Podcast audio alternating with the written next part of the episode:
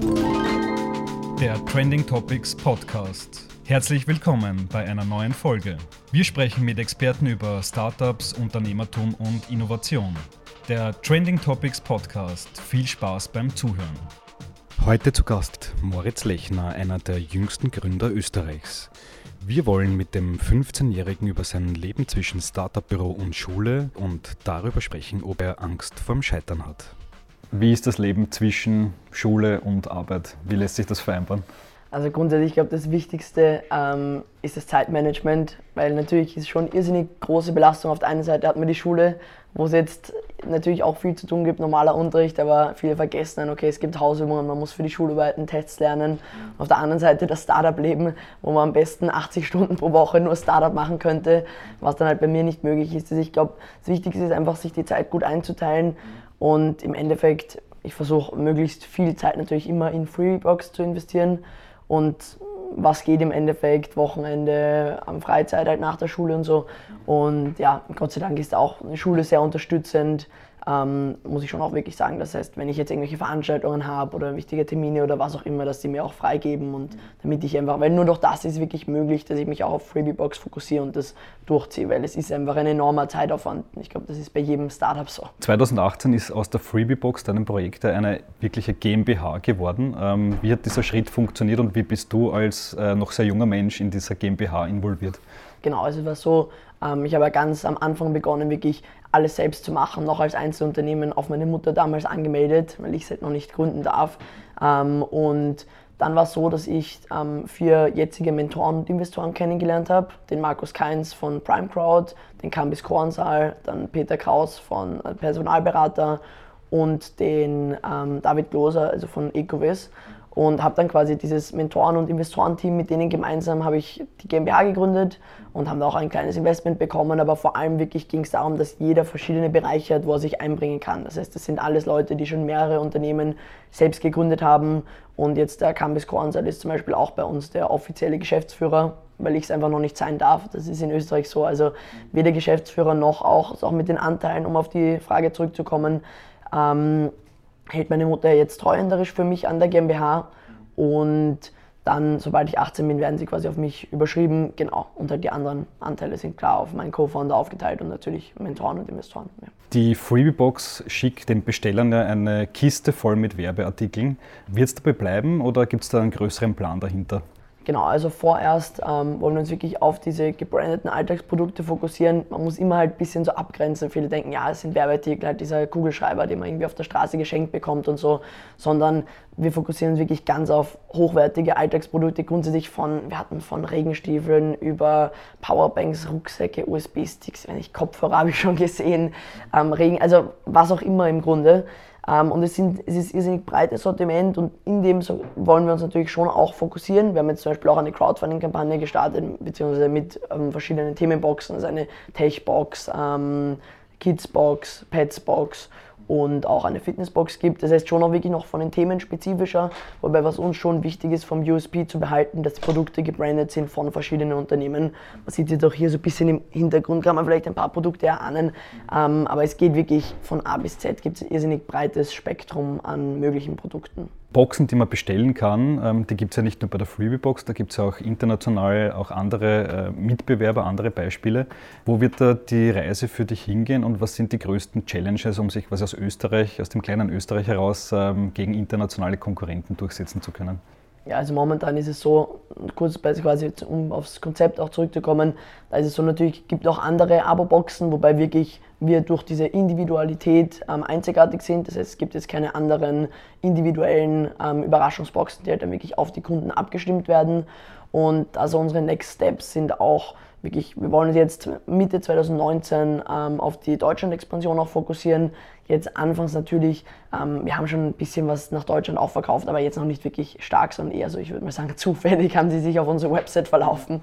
Ähm, genau, das heißt, da soll jetzt die Reise hingehen und natürlich im Endeffekt ähm, internationalisieren. So mein großer Traum wäre schon wirklich so auch nach Silicon Valley einmal von dort aus zu arbeiten und auch in Amerika Freebox bekannt zu machen, wo auch eigentlich unser größter Konkurrent herkommt. Ähm, genau, das ist, ich glaube, das und von, den Schwierigkeiten ähm, ist natürlich ein sehr großer Schritt jetzt aus dem kleinen Österreich, ist für uns so wie eine Art Market Proof. Da kann man sehen, okay, wie kommt das Produkt generell an, man kann hier sehr leicht testen, ohne jetzt vielleicht noch Millionen an Marketingbudget zu verpulvern. Und dann halt natürlich, sobald man in größere Länder expandiert und größere Märkte, wird das alles halt viel kapitalaufwendiger. Und ich glaube, da kommen sicher noch einige große Schwierigkeiten auf uns. Besonders bei uns ist auch der Punkt, wenn wir wohin expandieren, ähm, ist, es Logist ist die Logistik einfach sehr wichtig. Bei uns allgemein einfach bei der Geschäftsidee ein großer Bestandteil. Und im Idealfall sollte man dann auch ein in sich geschlossenes System haben. Das heißt, die Produkte kommen von deutschen Unternehmen, am Beispiel Deutschland, ähm, werden von deutschen Kunden quasi die Boxen bestellt und am besten Fall wird es auch in Deutschland kommissioniert und von Deutschland nach Deutschland verschickt. Ähm, genau, das heißt alles immer sehr lokal im Land bleibend, um einfach da auch die ganzen Logistikkosten und den Aufwand klein zu halten. Und natürlich die Unternehmen wollen auch nicht Kunden aus irgendwelchen Ländern bewerben, sondern nur aus ihren Zielmärkten. Mit Freebiebox bist du im ganz großen E-Commerce-Bereich äh, tätig. Ähm, wie siehst du das? Ähm, es gibt so eine Art Wettrennen zwischen Amazon und äh, europäischen Anbietern, die auch mal so groß werden wollen. Ähm, ist Amazon, ist Jeff Bezos möglicherweise ein Vorbild für dich? Ja, also ich glaube im Endeffekt natürlich, Amazon ist allgegenwärtig. Ich bestelle selbst doch auch ähm, oft dort, weil es einfach die Usability, es ist ja natürlich einfach einzigartige Paket, ist irrsinnig schnell da, es gibt dort alles. Das heißt, ich glaube, der hat schon wirklich etwas sehr Vorbildhaftes hingelegt. Auf der anderen Seite wird natürlich Amazon auch immer kritisiert mit Steuern werden nicht im eigenen Land bezahlt quasi und natürlich auch mit ähm, Arbeitsbedingungen in den Lagern und der Mitarbeiter generell. Das heißt, ich glaube, es gibt so zwei Seiten. Auf der einen Seite natürlich irrsinnig ähm, großes Unternehmen, das irrsinnig viel einfach geschafft hat und auch bewegt hat im E-Commerce. Also das ist so das, der größte E-Commerce, das man sich vorstellen kann. Und auf der anderen Seite gibt es natürlich dann auch äh, schlechte Seiten, die man jetzt nicht unbedingt als Vorbild sieht für uns. Das heißt, ich glaube, einfach beide Seiten und insgesamt ist natürlich ein irrsinnig erfolgreiches Unternehmen. Du als Jungunternehmer, an welche Prinzipien hältst du dich? Ähm, wie willst du, dass dein Geschäft funktioniert und was würdest du eher nicht machen? Also mir ist das Allerwichtigste wirklich dieser Umgang im Team. Es soll eine lockere Atmosphäre sein. Alle sollen natürlich auch Spaß an der Arbeit im Endeffekt haben. Ähm, es muss natürlich auch etwas vorangehen, ist eh klar, muss was gemacht werden, aber einfach dieser Spaß, das ist einfach so die Grundlage und die persönliche Ebene, dass sich jeder gut versteht. Und auch so ganz ähm, flache Hierarchien und so ist, versteht sich natürlich auch für ein Startup. Das heißt, da gibt es jetzt nicht irgendwie groß, der eine ist der Chef und der andere ist quasi der Mitarbeiter und so, sondern jeder soll seine Ideen einbringen ähm, und jeder kann sich im Endeffekt auch austoben und kann es auch selbst umsetzen. Und generell so vom Leitsatz ist mir ganz wichtig, dieses Just Do It, ist einfach zu machen. Und natürlich, wir wollen auch Pläne ähm, haben, wenn wir jetzt ein neues Produkt auf den Markt bringen, wenn wir jetzt neue Strategien ausprobieren. Aber im Endeffekt ist die Umsetzung mir persönlich immer das Allerwichtigste. Du bist jetzt 15 Jahre alt. Ähm, siehst du dich so als Teil einer neuen Unternehmergeneration, die in Österreich, aber vielleicht auch europaweit heranwächst? Ich glaube schon, weil besonders ich bekomme selber mit, ähm, wie viele interessierte Jugendliche zu mir kommen, mich um Tipps fragen, generell oder mir auch einfach sagen, sie wollen selbst etwas am Gründen und haben da Ideen und so weiter und sich da Feedback holen. Das heißt, ich glaube, ich sehe da schon immer mehr wirklich kommen und ich finde es natürlich irrsinnig cool, wenn ich auch etwas verändern kann, einfach in dieser Unternehmerwelt, in jetzt Österreich vor allem natürlich vorerst, ähm, ja, aber generell gern auch natürlich international. Und wenn man einfach sieht, die Leute werden immer jünger, die gründen und auch dieses drüber trauen ist immer, also die Leute trauen sich einfach mehr. Sie sehen, okay, vielleicht haben sie schon mal gehört, ah, einer hat da schon mal jung gegründet, deshalb kann ich es ja auch schaffen. Also es ist ein bisschen, glaube ich, schon auch so eins, wenn man nicht mal der allererste ist, der etwas, ein neues, quasi etwas Neues auflegen muss und etwas ganz neu probieren muss, dann trauen sich, glaube ich, immer mehr Leute auch drüber, was natürlich eine sehr coole Entwicklung ist und freut mich irrsinnig, wenn sich da langsam wirklich so eine Jungunternehmerszene in Österreich entwickelt, die wirklich teilweise sogar unter 18 ist es werden noch drei Jahre vergehen, bis du die Anteile an deiner Firma quasi wirklich selber äh, hältst. Hast du manchmal Angst ähm, vorm Scheitern? Angst vorm Scheitern nicht, weil ich glaube, sonst könnte man das nicht machen. Man kann nicht ein Startup gründen und dann die ganze Zeit irgendwie im Hinterkopf haben, aber was wäre, wenn ich jetzt scheitere und wenn das alles gar nichts wird und so weiter.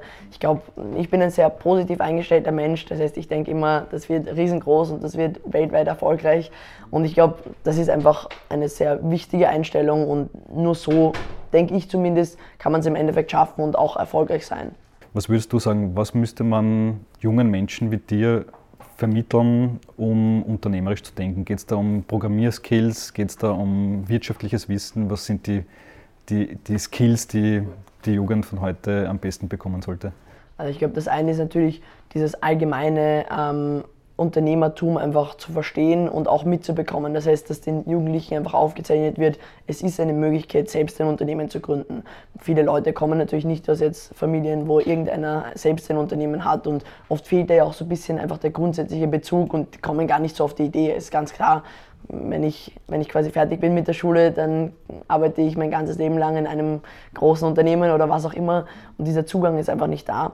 Ich glaube, da ist das Allerwichtigste, natürlich Grundsätze zu vermitteln, die Startup-Szene denen einfach näher zu bringen, eine neue Möglichkeit aufzudecken. Es muss ja dann nicht jeder im, im Endeffekt auch selbst etwas gründen, aber er sollte zumindest die Möglichkeit dazu bekommen und einfach eine Förderung auch im Unterricht von diesem Selbstideen haben und die dann auch umsetzen. Wobei die Betonung wirklich auf diesem Umsetzen liegt. Das heißt, möglichst auch, dass wirklich im, selbst im Unterricht, von mir aus von der Planung bis zur Umsetzung von Projekten. Und es muss ja nicht immer gleich ein eigenes Unternehmen sein, sondern es kann ja beginnen bei Projekten. Bei uns wurden teilweise nicht jeder gründet ein Unternehmen, sondern manche beginnen vielleicht mit dem Organisieren eines Schulballs oder eines ähm, Sportfests oder was auch immer. Aber das sind alles Schritte im Endeffekt zur ähm, Gründung eines eigenen Unternehmens, eines eigenen Unternehmens oder einfach zur ähm, Selbstverwirklichung und auch ein bisschen zur Selbstständigkeit. Das heißt, ich glaube, besonders diese Selbstständigkeit muss irrsinnig stark gefördert werden und wer das einmal ähm, drauf hat, der kann dann auch jederzeit selbst was gründen und umsetzen.